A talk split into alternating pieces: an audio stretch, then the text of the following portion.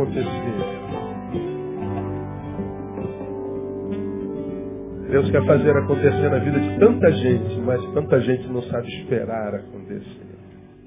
Quando acontece, não acontece com a bênção de Deus. Abra sua Bíblia. Deixa eu conversar com vocês um pouquinho sobre amizade. Ah, Mateus capítulo 26. A partir do verso 47. Esse trecho que vai de 47 a 56 narra uma história que todos nós conhecemos, independente da religião, se temos religião ou não. Todos nós conhecemos. A história da traição de Jesus Cristo por Judas. Jesus é traído e preso. O evangelista Mateus registra nesse, nesse episódio, esse episódio entre os versículos 47 e os 56. E a gente conhece a história de Jesus e a gente conhece a história de Judas. No 47 diz assim, estando ele ainda a falar, eis que veio Judas, um dos doze, e com ele grande multidão, com espadas e varapaus, vinda da parte dos principais sacerdotes e dos anciãos do povo. Ora, aquele que o traía, lhes havia dado um sinal dizendo, aquele que eu beijar, esse é, prendei-o. Logo, aproximando-se de Jesus, disse, salve, Rabi e o beijou. Jesus, porém, lhe disse, amigo, a que vieste? Nisto, aproximando-se, eles lançaram mão de Jesus e o prenderam. E eis que um dos que estavam com Jesus, estendendo a mão, puxou a espada, ferindo o servo do sumo sacerdote, cortou-lhe a orelha. Então Jesus lhe disse, mete a tua espada no seu lugar, porque todos os que lançarem mão da espada, a espada morrerão. Ou pensas tu que eu não poderia rogar ao meu Pai e que ele não me mandaria agora mesmo mais de doze legiões de anjos? Como, pois, se cumpririam as escrituras que dizem que assim convém que aconteça? Disse Jesus à multidão naquela hora, saístes com espadas e varapaus para me prender como um salteador? Todos os dias estava eu sentado no templo ensinando e não me prendeste. Mas tudo isso aconteceu para que se cumprisse as escrituras dos profetas. Então, todos os discípulos, deixando-o, fugiram. Bom, esse texto retrata a história de uma relação de amizade. Jesus era Deus encarnado, mas mesmo Deus, quando homem, quis ser homem sem amigos. Nem Deus, quando homem, quis ser homem sem amigos. Ele escolheu doze. Dos doze, nós sabemos que ele tinha, entre os doze, ele tinha níveis de relacionamentos. Né? Entre os doze, ele escolheu três: Pedro, Tiago e João. E entre os três, escolheu um, João. Níveis de relacionamento. Então, Jesus preferiu passar pela terra cercado de amigos. O problema é que, dentre os amigos que ele escolheu, havia um que tinha um problema de caráter grave. E o nome dele era Judas Iscariotes. Dificilmente, desde então, a gente encontra alguém no caminho com o nome de Judas. Alguém conhece alguém com o nome de Judas aqui? Conhece? Conhece alguém? Levantou a mão lá atrás. Tem uma pessoa que conhece. Eu não conheço ninguém com o nome de Judas. Mateus um monte, Marcos, Lucas, João. Um monte de nome bíblico, mas de Judas, não. Eu sou de um tempo que a gente malhava o. Quem é do tempo de malhar Judas aqui? Então, tu tá velho igual a mim. É, você sabe disso, né? A gente malhava o Judas, a gente fazia um Judas de, de pano, cara. Botava no poste enforcado. E a gente safado, sem vergonha, traidor. Hoje não. É quase todo mundo traidor. O Judas representa a maioria de nós. Então a gente parou de se automutilar. A gente não malha mais o Judas. Antigamente não, o Judas era minoria. Os não confiáveis eram minoria. Mas hoje não, os não confiáveis são maioria. Antigamente a gente malhava o Judas porque a gente não se via nele. Por que, que a gente não malha hoje? A gente se vê nele. Só que isso é inconsciente. credulidade entre nós fenece. Bom, é, faz parte da humanidade. Ninguém é perfeito. Nós não nos relacionamos com anjos. Nós nos relacionamos com seres humanos. Seres humanos erram mesmo. Seres humanos adoecem no caráter. Seres humanos perdem a esperança. Seres humanos são acometidos por ingratidão. Seres humanos se monstrificam. Alguém me perguntou há alguns anos atrás, eu já ministrei aqui, uma pessoa que me parou no caminho perguntou assim, pastor, quando Jesus escolheu Judas, ele não sabia o que, que Judas era? Quando Jesus escolheu Judas, ele se enganou. Jesus foi surpreendido por Judas? Eu falei, claro que não. Se você ler o restante do texto, você vai entender que não. Então, como é que Jesus escolhe um cara como Judas para fazer parte do grupo de apóstolos? Como é que Jesus pode escolher um homem que ele sabia que tinha um caráter deformado? Ora, Jesus colocou um com caráter deformado entre os seus, para que nós aprendêssemos que nem entre os deles, dele, nós encontraríamos perfeição. Ele está falando, eu escolhi Judas para que você saiba que nem a igreja será um lugar perfeito. Na igreja tem Judas também. Amém ou não amém? Quantos Judas nós temos aqui hoje? Está vendo? Os Judas nunca se identificam. Entendeu? Mas eles estão aí. Eles estão aí. Então quando você, é, por exemplo, se afasta da igreja, assim, a igreja tem muita gente falsa. A igreja tem um fofoqueiro. A igreja não sei o quê. Claro que você queria que a igreja fosse o quê? Perfeita? Aonde na Bíblia diz que a igreja é perfeita? Agora, quando você se afasta por não conseguir lidar com a imperfeição dos outros, você revela que o mais imperfeito é você. Por quê? Porque você se julga melhor do que os imperfeitos que convivem. Os imperfeitos convivem, você perfeito não consegue conviver com eles. Quem é o doente? Então, quando Jesus escolhe Judas, Jesus está dizendo: Eu escolho para que vocês não venham para relacionamentos mesmo entre os santos, imaginando que relacionamento humano pode, depois do pecado, ser um relacionamento perfeito e um relacionamento que não produza dor, que não produza ingratidão, que não produza frustração. Não. Não há como se relacionar sem se frustrar. Não há como se relacionar sem se machucar. Não há como se relacionar sem que no relacionamento a gente colha tudo que a gente colhe na vida, a vida desenvolvida na dialética. Então a gente se alegra, se tristece, a gente vai, a gente volta, a gente entra, a gente sai, a gente ganha, a gente perde. Ora, relacionamento é a mesma coisa. Você de repente está aqui do lado da sua melhor amiga, do seu melhor amigo, que é sua esposa, seu marido. E você está com seu marido, sua esposa, há quantos anos? Há vinte e tantos anos. Ora, quantas vezes nesses anos você tem vontade de matar seu marido? Teve, Teve? Então, a, a, a, gente ama, tanto ama que está junto há tanto tempo. Teve, irmão? Não? Se tivesse, ela não ia falar aí. Mas claro que teve. Tem dia que a gente está apaixonado, né, meu? Romeu e Julieta, a gente quer morrer junto. Tem dia que quer que o outro morra sozinho, bem longe da gente. É amor. Amor é assim. A vida é dialética, não tem jeito. É assim que acontece mesmo.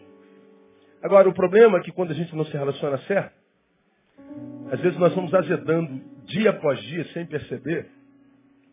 E quando é dia após dia, ou seja, de gota em gota, a gente vai azedando tão lentamente que a gente não percebe que azedando está. E a gente só vai perceber que a vida azedou depois que nós já estamos completamente doentes. Aí a vida fugiu de você e você foi acometido por uma morte que eu digo que foi a morte que o diabo imprime. Ele mata você sem tirar a existência. Aí você vira uma mulher azeda, mal-humorada, que não celebra a vida e se incomoda com a alegria do amigo, do marido. Você se torna um homem rude, grosso. Um homem empedernido, empedrado, que não celebra a vida e sofre quando a companheira está feliz. Porque para o infeliz, pior do que a própria infelicidade é ver o seu parceiro gozando de felicidade. É como os casais que se separam, eles se separaram, um fica doido para ver o outro deprimido, morrendo de angústia porque eu fui embora. Aí tu encontra uma semana depois, ó, ficou bonito, a pele está lisa, está celebrando a vida, viajou para Nova York. Aí você fala, mas como era para estar tá sofrendo, era para estar tá mal? Nada, está bem. O mal dela era você.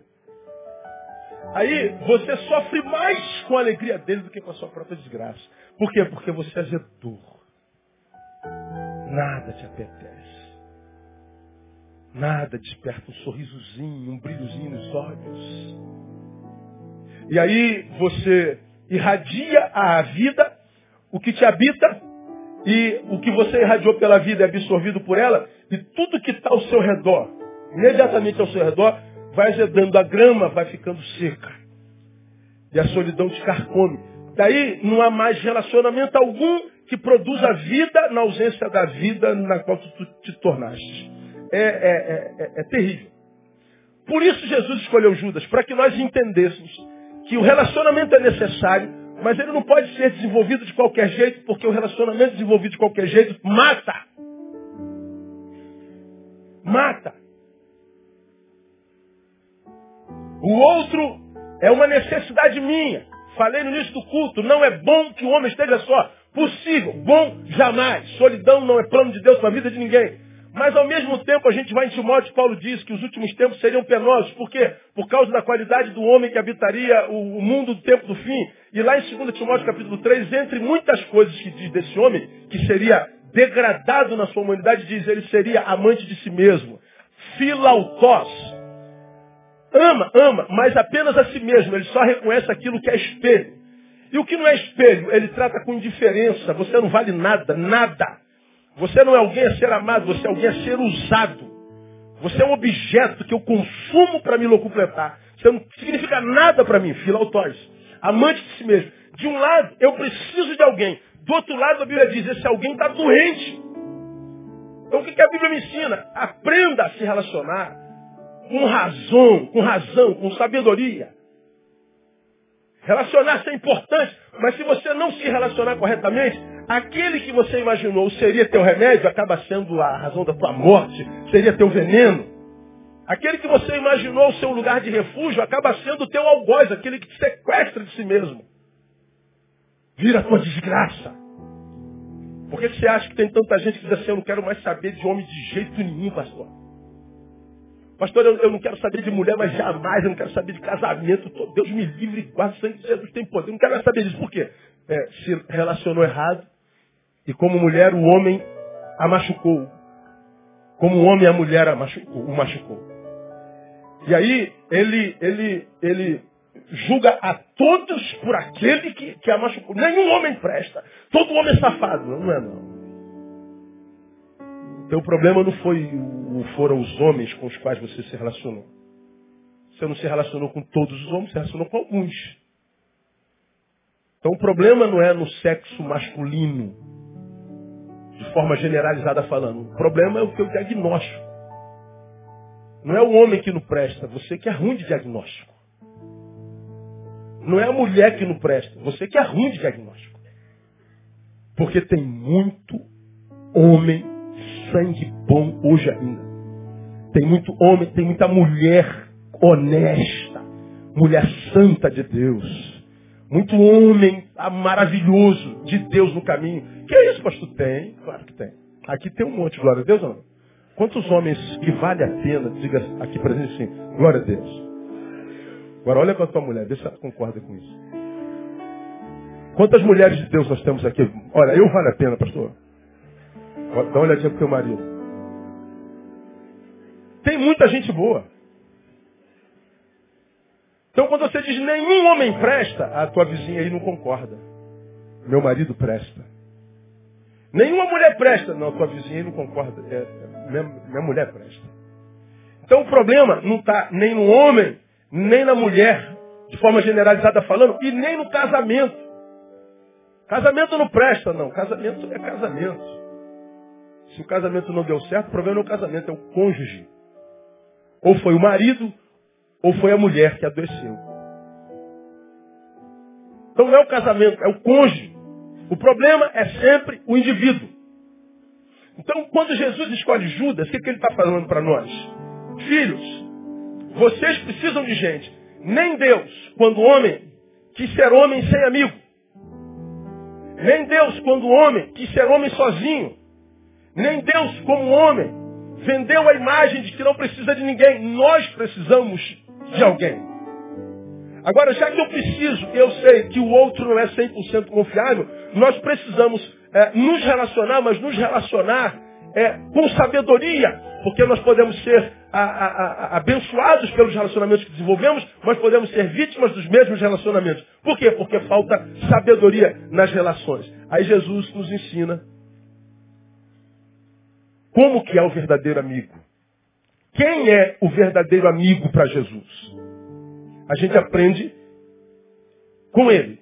Ele diz assim, ó, o verdadeiro amigo é aquele que tem, é, é longo o que eu vou dizer. O amigo tem uma visão ampliada da diversidade das relações de amizade que o seu amigo tem. Vou repetir. Ah, meu amigo está aqui. Eu sou o amigo dele. Sou verdadeiro ou falso? Jesus diz, ah, o microfone, o teu amigo é verdadeiro se ele tiver uma visão ampliada das relações de amizade que você tem. Ou seja, eu sei que você, meu amigo, tem amizade não só comigo. Porque sou teu amigo, eu reconheço que você tem um, um leque muito mais amplo de relacionamento do que aquele que você desenvolve comigo.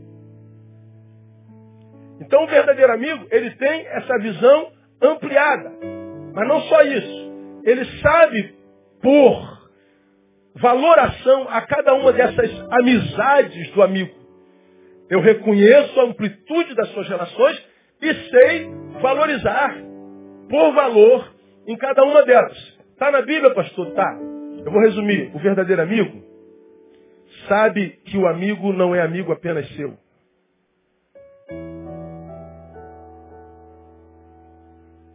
Sua relação é mais ampla. E ele sabe discernir o grau de importância de cada um. Está na Bíblia, tá? Judas não considerou o que Jesus era para os outros. Judas não considerou o que os outros eram para Jesus. Judas olhou para Jesus e viu alguém em quem ele pudesse ter lucro. Ele não considerou que Jesus era amigo dos outros onze.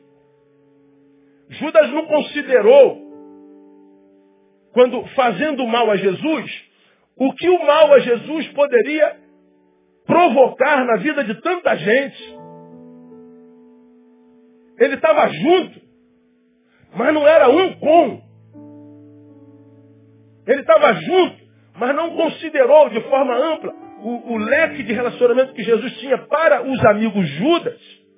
Os amigos que eles têm são só deles. E quando pouco, ou se tem mais algum amigo, é, é primeiro meu. É mais meu. Aí, esse amigo Judas, embora diga eu te amo demais, isso pode ser namoro, isso pode ser noivado, isso pode ser relação de dois amigos ou duas amigas. A gente se relaciona, o sentimento adoece, e aí nós sequestramos essa pessoa e fazemos com que ela, como eu já preguei aqui, viva por causa da amizade comigo, do amor comigo, divórcio com outros amores, com outros relacionamentos. Ou seja, se eu chego ao amigo, sequestro o amigo para mim, ciúme, ganância, egoísmo, eu estou impedindo esse amigo de se relacionar com os outros amigos. Eu estou impedindo esse amigo de se relacionar com outros relacionamentos. Eu estou na vida deste homem ou desta mulher, e porque cheguei à vida dela, eu empobreço a ela de outros relacionamentos. O relacionamento é afetivo e aparece como paixão, como amor, como verdade. Mas se essa amizade for só amizade aparente, performática, como Judas, quando eu chego à vida dessa pessoa, eu a empobreço em outros relacionamentos. Deu para entender? Por que, que tem tanta gente frustrada em relação? Por que tem casamento que não dá certo, por exemplo? Porque o marido casa com a mulher e faz dela uma escrava. A mulher casa e faz dele um objeto, uma propriedade. Porque amizades que poderiam dar muito bem, amizades que poderiam fazer tão bem a alma, nos enriquecer, amizades que nos dariam a certeza de caminhar, não era tão ameaçador porque eu estou seguro nele, estou seguro nela. É gente que me é suporte. é gente que me ajuda a suportar as agruras da vida, é gente que me capacita para prosseguir no meio da adversidade, da dor. Gente amada de Deus, presente do Pai. Por que, que gente preciosa perdemos no caminho? Por que, que nos empobrecemos de gente boa? E a solidão nos, nos carcome. Por quê? Porque nós somos possessivos. São pessoas até amáveis. Gente de quem alguém um dia gostou mesmo. É gente boa, é solidária, é gentil, mas é possessiva. É possessivo. É gente que eu amo, mas gente que quando estou perto me sequestra. Gente que me oprime. Gente que cobra o tempo inteiro. Gente que não me dá liberdade para ser. Gente que não me dá liberdade para dizer não. E por que, que faz isso? Porque não consegue avaliar que o meu amigo não é só meu, que a minha amiga não é só minha. Ela, se é a propriedade, é também de outros, em outros níveis de relacionamento. E tirá-la, tirá-lo disso, é empobrecê-lo. Bom, porque ele me ama, ele até fica comigo por algum tempo. Mas depois de algum tempo, ela vai sentir saudade dos outros. Embora me ame muito, a ficha cai e ela vai perceber que depois de mim ela empobreceu demais. Olha, irmão, como pastor eu atendo muita gente e não é raro a vez ou às vezes de ouvir pessoas dizendo, pastor, eu amo muito, mas não tem como ficar. Eu amo muito, eu sei a dor de perder um amor. Mas eu estou perdendo o amor, mas eu não posso perder minha liberdade. É gente que no início disse assim, eu acho que no início eu suportei porque eu estava cego, mas agora, depois de um tempo, eu consigo ver. Que antes eu via através da janela, hoje eu vejo através das grades. Tudo que eu vejo no mundo tem grades no meio. Fui sequestrado, fui sequestrado. Por quê? Porque era amigo Judas. Todos nós temos amigos assim. E o pior, não percebemos que eles são assim. E nem eles sabem que assim são. Por que, que nós vivemos essa incredulidade antropológica? A gente não crê mais no outro. A gente não confia que alguém pode chegar perto de nós só para ajudar. Sem segundas intenções. Não tem segunda intenção em tudo, pastor. Não é possível. Pois é, é possível. Só que é tão raro.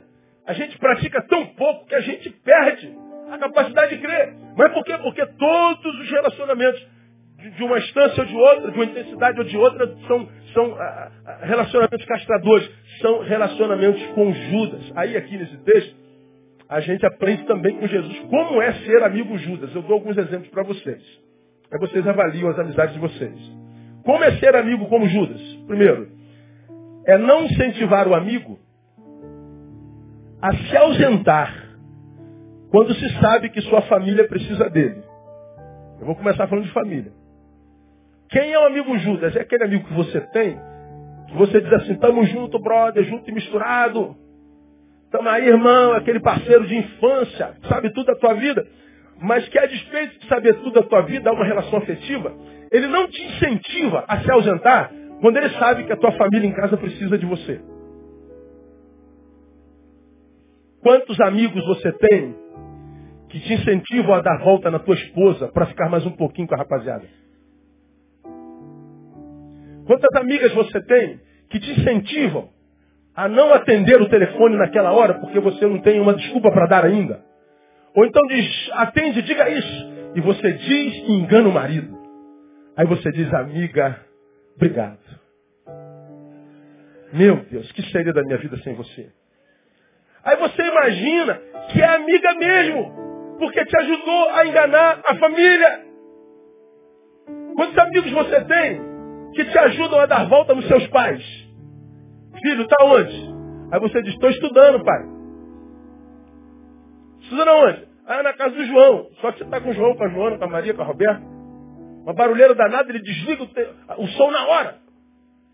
Aí ele sobra no teu ouvido uma desculpa você dá do seu pai. E você dá desculpa do seu pai. E o pai diz assim, então tá bom, filho, eu confio em você. Deus te abençoe. E você está fumando maconha.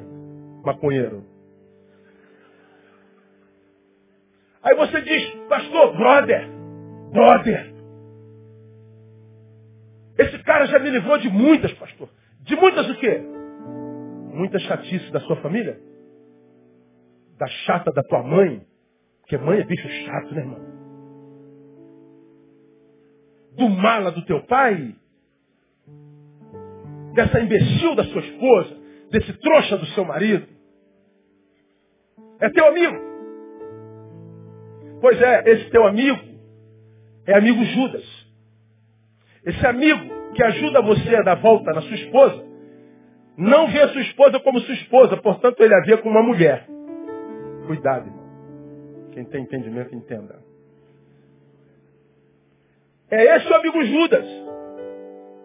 Todos nós temos amigos assim. Quantos amigos você tem que mentem por você a fim de limpar a tua barra com os teus pais? Os que fazem isso estão contribuindo para o surgimento de uma relação holográfica e mentirosa. Aconteceu a primeira vez, você mentiu, deu certo. Começou uma carreira de mentira. Começou uma relação holográfica com teu pai, com a tua mãe. Começou uma relação equivocada com os teus amigos. Você começou a ser desconstruído. Porque o problema da mentira é que no início nós contamos a mentira, depois nós nos transformamos nela. Nós somos o emissor da mentira, depois nos transformamos na personificação dela. E quando você se torna uma mentira, você desconfigura não só a tua identidade, mas a tua relação espiritual, porque o pai da mentira é o diabo. Você começa como um filho de Deus, sendo quem é em essência, começa a contar uma mentira. É um filho de Deus que contou uma mentira, cometeu um pecado. Se há arrependimento, acabou. Mas o teu amigo te ajudou na mentira e você continuou contando mentira, se transformou nela. Se transformou na mentira, você passa a inexistir para Deus. Porque o teu pai agora é o diabo. Aí a vida começa a degringolar. Aí meu Deus, o que está acontecendo? Eu não sei o que está acontecendo, pastor. Minha vida está indo um abismo, chama outro abismo, tudo dando errado. Meu casamento acabou, minha relação com meu pai acabou, a alegria foi embora, a angústia me toma. Meu Deus, o que está acontecendo? Aconteceu na primeira mentirinha. Aconteceu por causa da tua amiguinha. Aconteceu por causa do teu amigo. Aconteceu porque você mentiu uma vez, mentiu duas, mentiu três, mentiu quatro, mentiu cinco. E aconteceu porque você virou a própria mentira. E porque você virou a própria mentira, você anulou o plano de Deus sobre a tua vida. Porque Deus só tem plano para aquilo que a gente é e não para aquilo que a gente parece ser. Amigo Judas. Então se eu preciso de alguém, e esse alguém, se não avaliado, pode me matar, o Senhor está dizendo, cuidado com as tuas amizades. Por isso que a gente celebra a amizade hoje.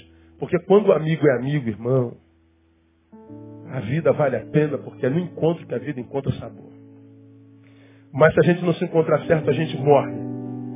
Por isso tantas decepções, né? tanta, tanta frustração, tanta frustração. Porque nós estamos nos relacionando com o amigo Judas. Mas ele é tão maneiro, pastor, ele é tão gente boa. É, mas Judas.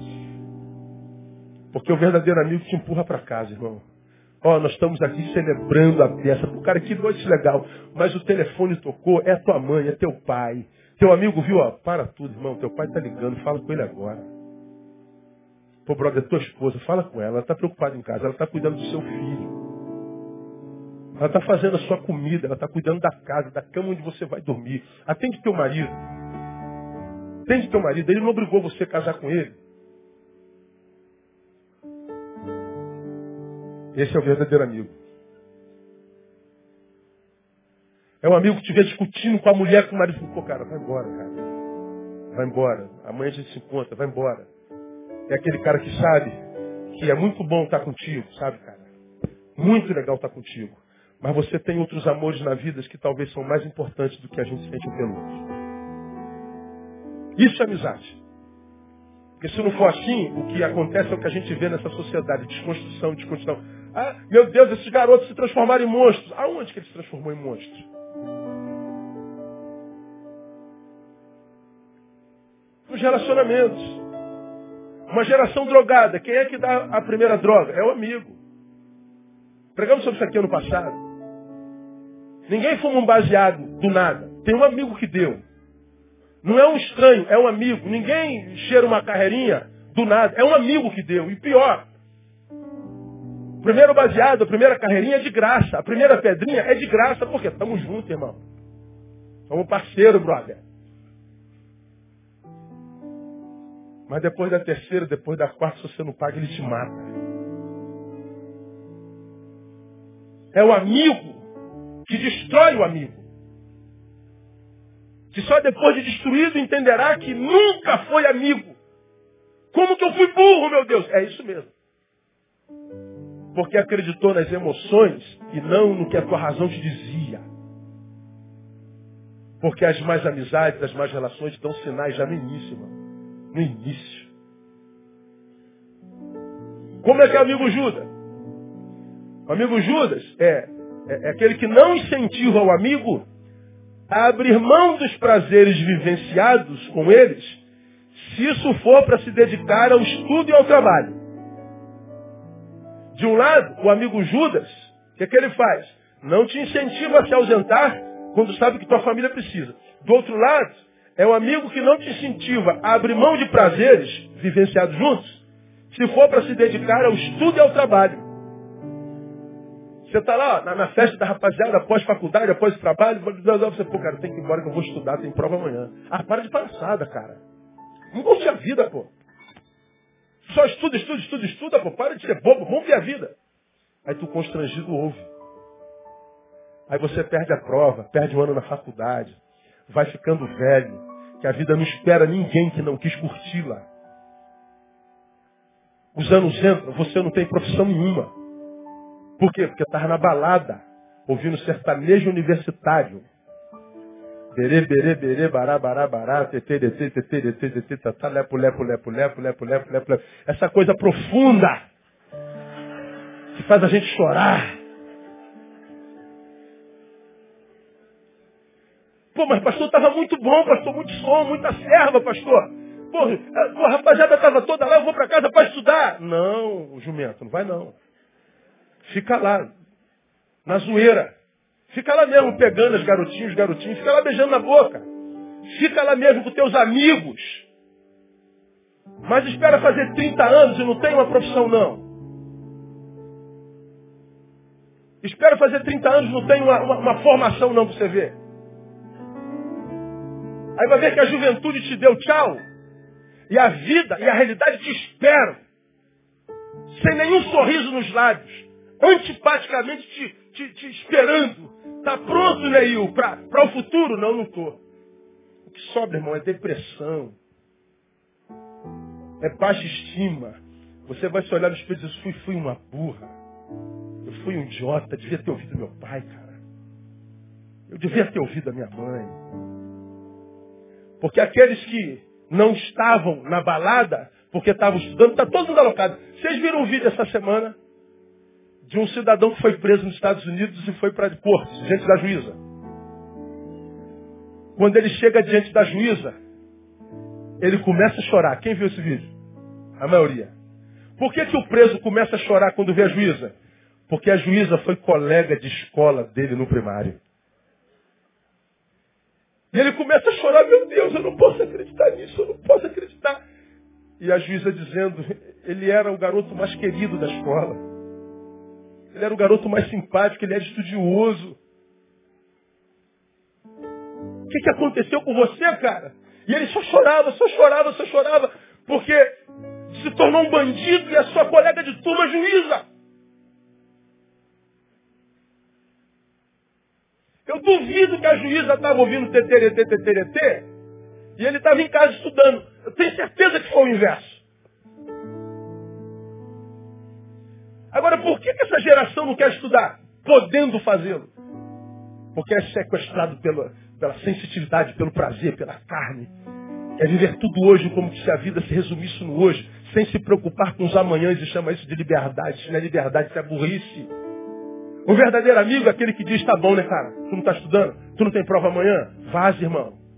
Não vou ficar mais um pouquinho, não, cara. Você vai embora agora, meu irmão. Você vai embora agora, porque você é, é diferente da gente. Tu vai embora porque os teus amigos te incentivaram. É como eu falei aqui alguns anos atrás, no, no culto, não sei de que, que a gente teve aí, eu, eu citei Steve, Steve Jobs. Ah, ele falou assim, ó, Trata de se tornar amigo dos nerds da tua turma. Trata de se tornar amigo dos CDFs da tua turma. Na minha época era CDF. Trata de se tornar amigos desses nerds. Por quê? Porque você corre um, um, um sério risco de se tornar funcionário dele no futuro. Então trata bem o amigo, um estudioso. Porque se não incentiva, irmão, não é teu amigo. Estudo e trabalho são sinônimos de futuro.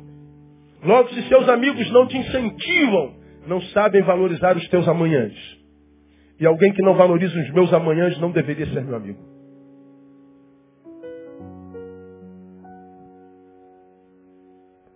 Quem é o verdadeiro amigo? Tem visão ampliada da diversidade das relações de amizades que o amigo tem e não só isso, sabe pôr valoração a cada um dessas amizades. Ok? Tá, tá, tá avisado? Segundo, são três tópicos. O verdadeiro amigo é aquele cuja amizade vai além do verbo, alcança as atitudes.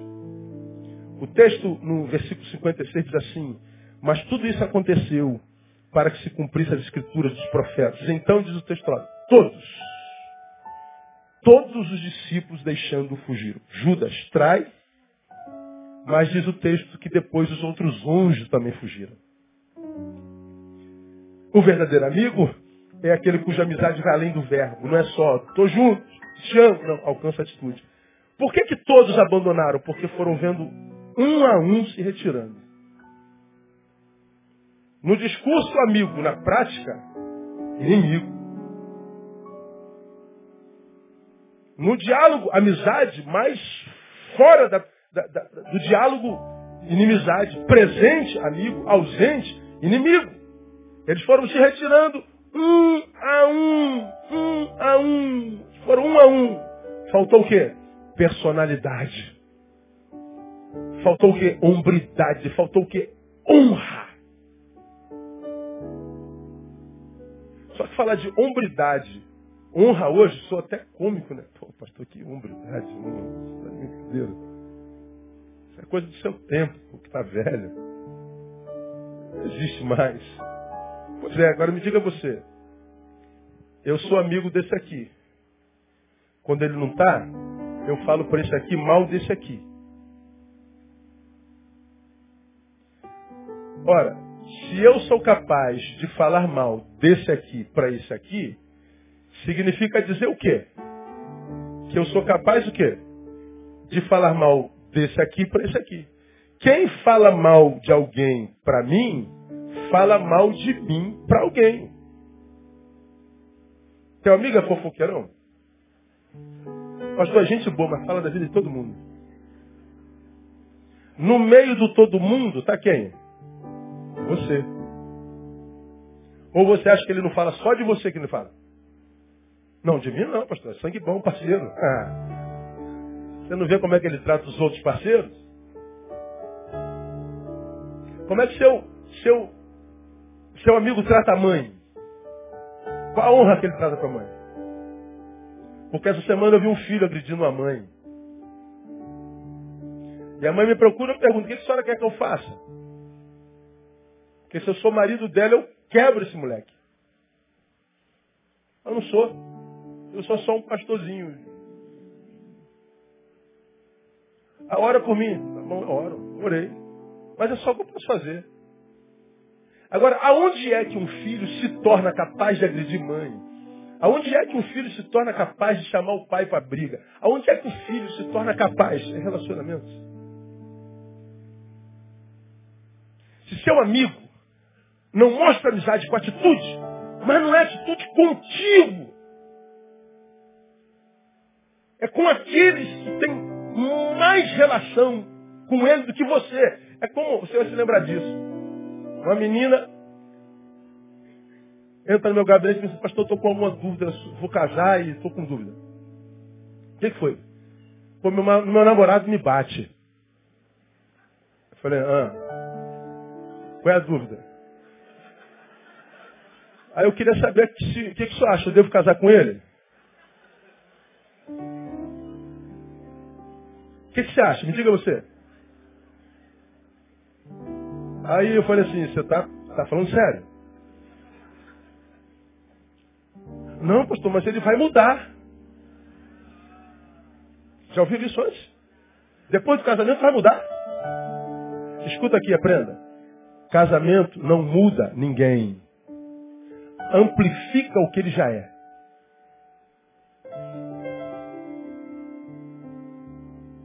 Seu marido é grosso, seu namorado é grosso, ele vai virar um, um grosso ao quadrado. Sua, sua noiva é possessiva, vai virar possessiva ao quadrado. Seu noivo, sua noiva é amoroso, vai virar amoroso ao quadrado. Seu parceiro te trata muito bem, casou, vai te tratar melhor ainda. Se não fizer, foi deformado lá de fora. Teve amigos que não souberam valorizar os outros amores. Porque quantos de nós casa com alguém que depois de casado a gente se vê estranho? Meu Deus, de onde é que estava esse cara que eu não conheci nesses 10 anos de noivado? Relacionamento. Ninguém se torna monstro sozinho, gente. Ninguém é deformado sozinho. Ou nós aprendemos a ver a atitude, ou nós seremos frustrados no caminho. Vamos fazer parte dessa multidão carcomida pela solidão que diz que a vida não presta e que está engrossando o exército de suicidas desse país.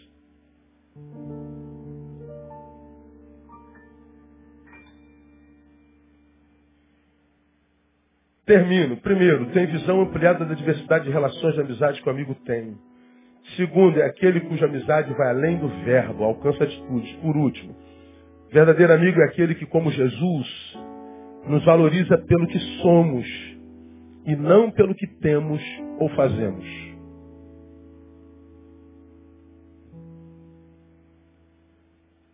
Quando Judas vem com os traidores, com o exército para pegar Jesus, diz o texto que para que eles soubessem quem era Jesus, Judas ia fazer o que com Jesus? Ia dar um beijo. Beijo é símbolo de quê? De amor, de carinho, de afetividade. E o cara vem, Rabi, mestre, e dá um beijo. Antes de beijar, Jesus, ah, depois de, de ser beijado, Jesus diz, amigo, aqui vieste. Jesus já sabia. Tanto que ele disse, Pedro, para com isso. Você não sabe que isso tinha que acontecer como predisse o profeta? É você vai arrancar a orelha do cara? Já estava escrito. Mas quando Jesus chama a Judas de amigo, o que, é que ele está dizendo? Olha, Judas, tu nunca fostes meu amigo. Mas a despeito disso, eu continuo sendo teu. Você foi deformado por tuas relações equivocadas, mas não tem poder de me deformar. Eu continuo sendo teu amigo. Jesus está dizendo assim, sabe o que eu quero te ensinar, Judas? É que a gente não, não é amigo porque acertou, porque errou. Ele está dizendo, ó, você me traiu, você errou, me deu o beijo da viúva negra, mas ainda assim eu continuo amando você. Sabe por que, Judas? Porque eu não te amo pelo que você faz. Eu não te amo pelo que você tem. Eu te amo pelo que você é. O verdadeiro amigo é aquele que se relaciona com um amigo e sabe que não está se relacionando com um anjo. Ele pode errar. Se sabe que pode errar quando erra, mesmo que sinta dor, fica um tempo afastado, pô, tá magoado, pô, pastor, nunca podia imaginar isso. Tudo bem, tudo bem. É. Sinta a tua dor, viva a tua dor em paz. Mas entenda uma coisa. Não julgue o teu amigo de 30 anos por causa do erro de um dia. Eu sei que nesse exato momento o Espírito Santo está no coração de gente que está aqui rompida em suas amizades preciosas. Você rompeu por causa de um equívoco, de uma, de uma coisa muito feia que o outro fez. E você se decepcionou, se frustrou. Cara, eu nunca podia imaginar isso, cara, de qualquer um menos de você. Pois é. Aí você, o julgou, o condenou, o baniu da tua existência. Porque ele errou pela primeira vez. Mas ele esteve contigo a vida inteira. E se teve a vida inteira, ele te ajudou a ser quem você é. E agora que ele errou uma vez, você não perdoa de jeito nenhum. Jogou 20 anos no lixo, porque um dia valeu mais do que aquilo tudo. Isso não revela só a infidelidade do seu amigo, revela a tua infidelidade. Porque tua ausência de perdão está dizendo, eu só estou contigo se você acertar. Se errar, não conte comigo. E aí a gente se afasta e daqui morre de saudade. Mas agora, entre ele e eu, nesse afastamento brotou um sentimento chamado orgulho. E mesmo que eu queira voltar, o meu orgulho não deixa. Então eu fui autocondenado à solidão. Então, meu irmão, procura teu amigo hoje. Perdoa.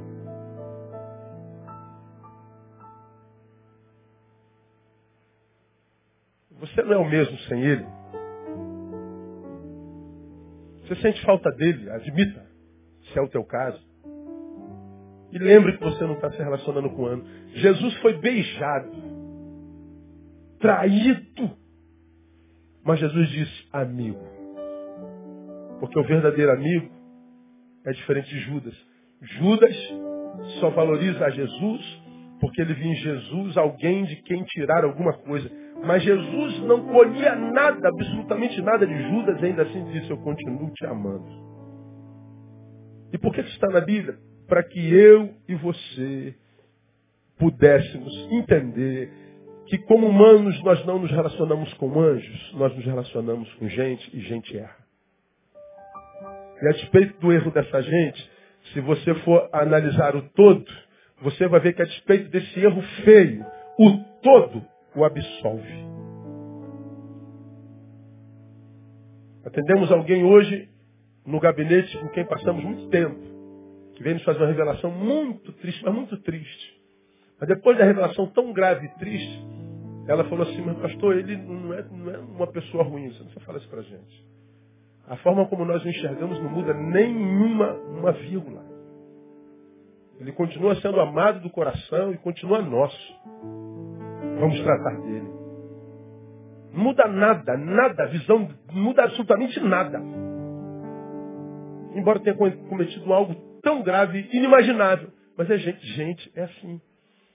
Se o teu amigo foi capaz de fazer o que fez, você também é capaz. E às vezes nós condenamos pessoas que cometeram um pecado só num tempo diferente do nosso. O dele aconteceu agora, o meu pode ser amanhã. E aí nós somos condenados à solidão. Termino lembrando que Jesus passou por uma outra traição, né? Quem foi que traiu Jesus tão feiamente? Quem me lembra? Não ouvi. Como é o nome dele? Pedro. Pedro, antes que o galo cante três vezes, você vai ter, antes que o galo cante, você vai ter me negado três vezes. Nunca sou. Eu morreria por ti. Ah, Pedro. Tu pensa que tu te conhece? Eu te conheço melhor do que a ti mesmo. Você diz que morre por mim, você vai me negar. O galo vai cantar e você vai ter me negado uma vez, não, você vai ter me negado. Nunca, jamais! O galo cantou. Você era um deles, eu não sei, não conheço ele. Não, o outro, eu tive com ele, e para com isso, você está louco. Eu tive com ele, não, não, não, não, não dá com ele. Quando ele negou a terceira vez, o galo canta. Pedro é cometido pela síndrome do canto do galo. Nunca mais comeu galinha na vida porque lembrava do trauma dele. Pedro, quando lembra do que Jesus disse, o galo canta, diz o texto que ele saiu e chorou o quê? Amargamente. Jesus tinha razão. Eu me imaginei perfeito. Eu me imaginei apaixonado a ponto de morrer, neguei três vezes. Na cabeça de Judas, a que se faz, a que se paga, a lei do talhão. Não tem mais jeito para mim. Jesus ressuscita.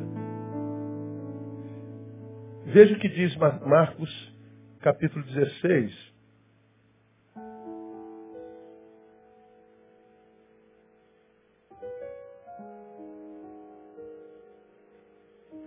De 1 a 7 diz assim, Jesus ressuscitado. Passando o sábado, Maria Madalena, Maria mãe de Tiago e Salomé compraram aromas para irem ungir o corpo de Jesus. No primeiro dia da semana foram ao sepulcro muito cedo ao levantar do sol e diziam umas às outras, quem nos revolverá a pedra da porta do sepulcro?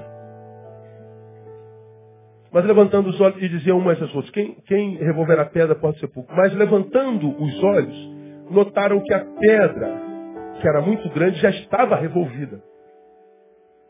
Entrando no sepulcro, viram um moço sentado à direita, vestido de alvo manto, e ficaram atemorizadas.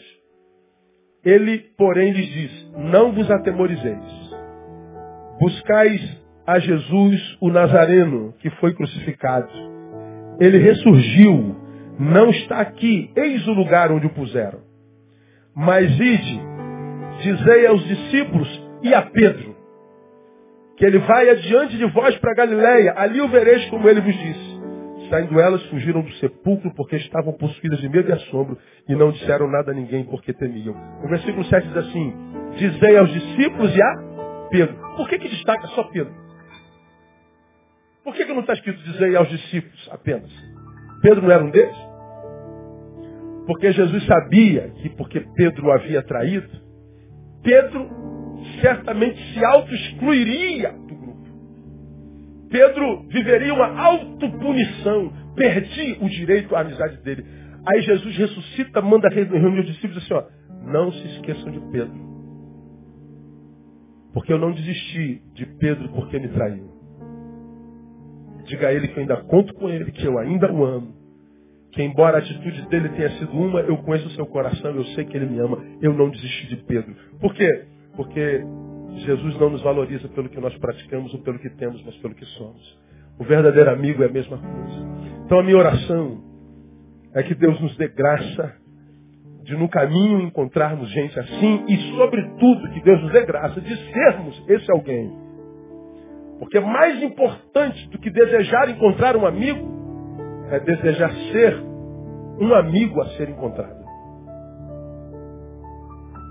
Quero muito encontrar amigos, mas mais do que isso, eu quero ser um amigo a ser encontrado. Um amigo que vale a pena, porque a proporção do que encontro em mim, eu encontrarei na vida. Que nessa noite maravilhosa, dia do amigo, ah, na verdade amanhã, não é? Nós possamos celebrar a nossa amizade. E se você está aqui com o teu amigo, com a tua amiga, e a gente está ministrando a palavra no teu coração e você identifica o teu amigo nisso tudo aqui, ah, aí você tem que sair daqui mais feliz mesmo. Porque você já sabe como será teu futuro, melhor do que o teu presente.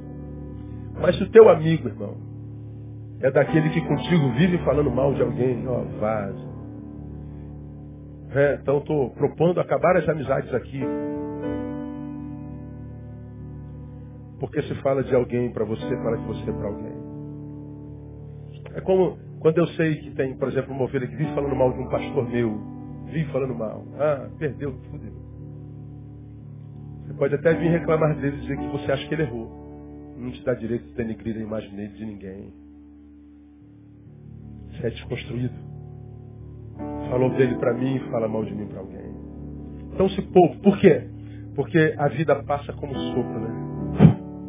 Caramba, eu já estou com 30 anos. Eu já estou com 50. Faço agora, dia 1 de agosto, 49. Ano que vem eu faço meio século, cara. Eu fecho os olhos aqui, eu me lembro, fevereiro de 1986, quando eu vindo da igreja de Padre Miguel, chego para pegar meu pai e minha mãe e vejo a Andréia pela primeira vez no portão da igreja.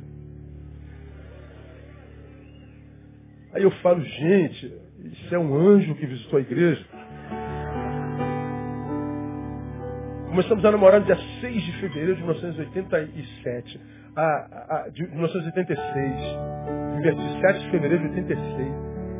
27 anos de casado em setembro, vai, vai fazer 30 anos. Meu Deus! Ver minha filha com 24 anos, meu Deus, nasceu ontem, estava levando para a maternidade do Jabu. 24. Meu Deus, onde é que foram esses anos todos? É, a gente não vê mesmo não, irmão.